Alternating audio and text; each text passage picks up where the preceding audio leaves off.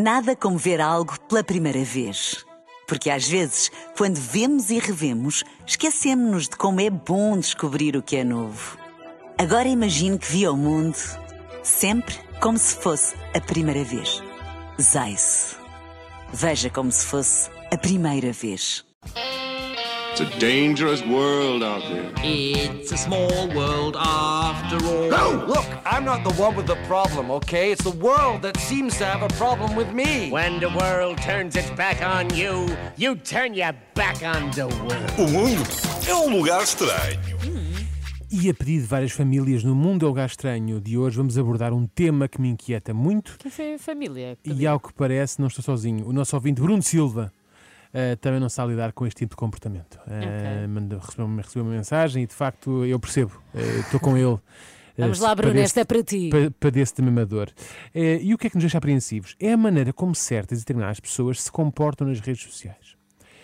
Tudo bem que as redes sociais são para todos e nas suas páginas cada um publica o que quer. Mas existem regras que, apesar de não estarem escritas em lado nenhum, me parece que estão implícitas.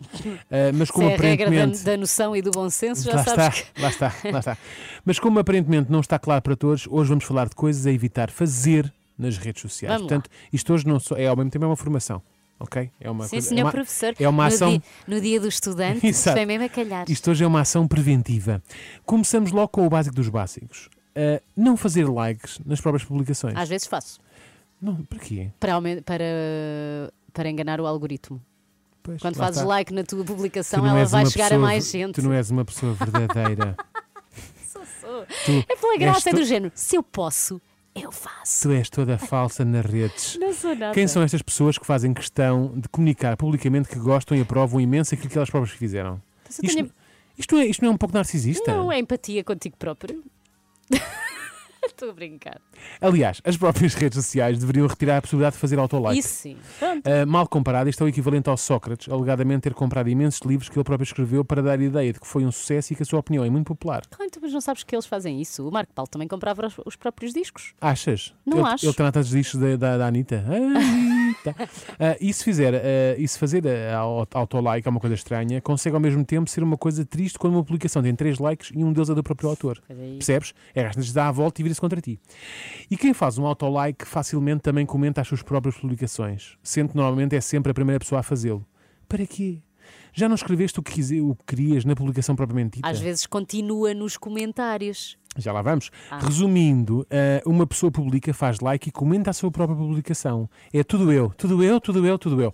Mas o pior comentário do autor da própria publicação é aquele que surge porque, escrever, porque escreveram demasiado na publicação propriamente dita. Lá está. Escrevem tanto que aquele post mais parece um livro. E como não cabe tudo, terminam com continuam nos comentários. Não. Se já não cabe, é porque estás a escrever demasiado. Demasiado para quem? Para aquela rede, depois. Ninguém quer saber assim tanto. Oh. Ou pelo menos ninguém vai ler aquilo tudo a não Oh. ser mesmo tu. Não é? Não sei. É, é. Eu, pelo menos, quando vejo mais de 4, 5 linhas, olha, fui. Disseste tu que Olha, tens aí um problema diria, de como diria o atenção. Abel, como diria o Abel, né? Vou embora. Depois há. Depois há- Abel nas redes sociais. Exatamente. Depois Só scroll, só scroll, ele não para. Exato. Depois há também um comportamento muito irritante. Aquelas pessoas demasiado bem educadas que fazem questão de comentar cada comentário que terceiros eh, fizeram na sua publicação. Obrigado, Rui, abraço. Querida Maria, com um coraçãozinho. Está tudo mal. Não querem passar por mal educados? Façam um simples like ao comentário. Aí é que iam fazer like. Mas pronto. Outra coisa que nunca se faz, partilhar como story todos os posts, reels e afins que fazemos. Para quê?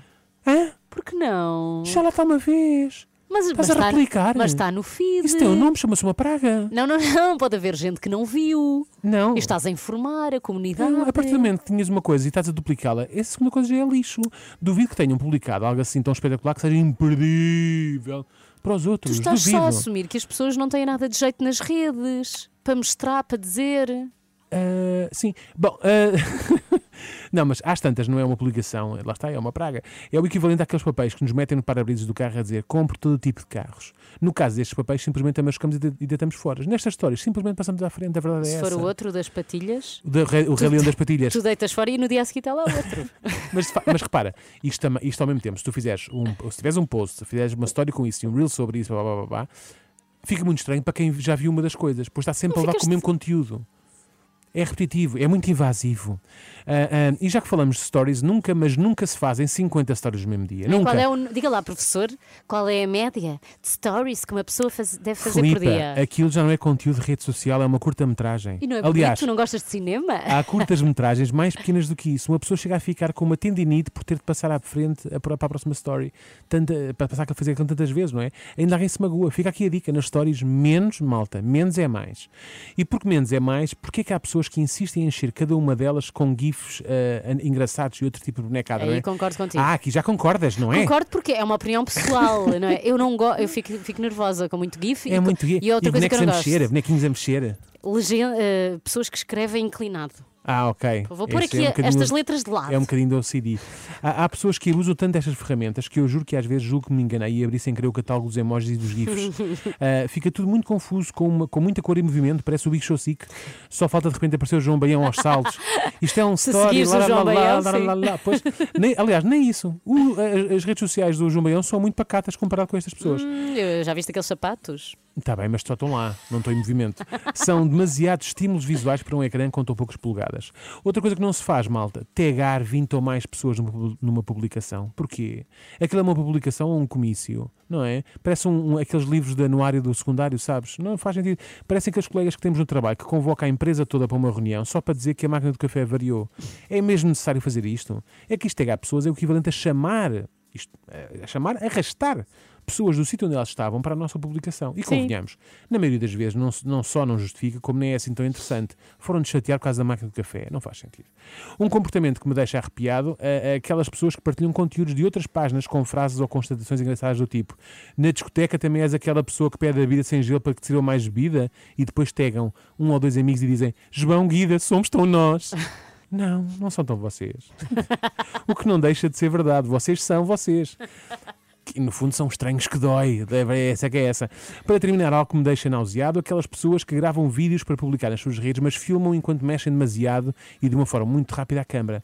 Opa, parem quietos, vão com calma. É inevitável uma pessoa se sentir como se estivesse a navegar em alto mar. Eu adoro isso. Ou pelo menos avisem antes de uma pessoa ver o vídeo para que possamos tomar um vomidrim antes de começar a ver o vídeo. Eu nem tá? sei o que é um vomidrim. Vomidrim é um comprimido Tipo para o enjoo. Para o enjoo, exatamente. Era o que eu tomava na gravidez. com Ah, ah, era?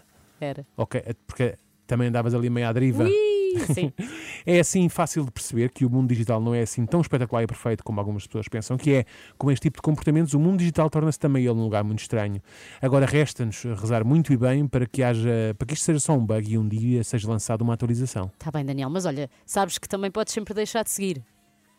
Aí é It's a passiva dangerous oxiidade. world out there. It's a small world after all. No, look, I'm not the one with the problem, okay? It's the world that seems to have a problem with me. When the world turns its back on you, you turn your back on the world. O mundo é um lugar estranho. Nada como ver algo pela primeira vez. Porque às vezes, quando vemos e revemos, esquecemos-nos de como é bom descobrir o que é novo. Agora imagine que viu o mundo sempre como se fosse a primeira vez. Zais. Veja como se fosse a primeira vez.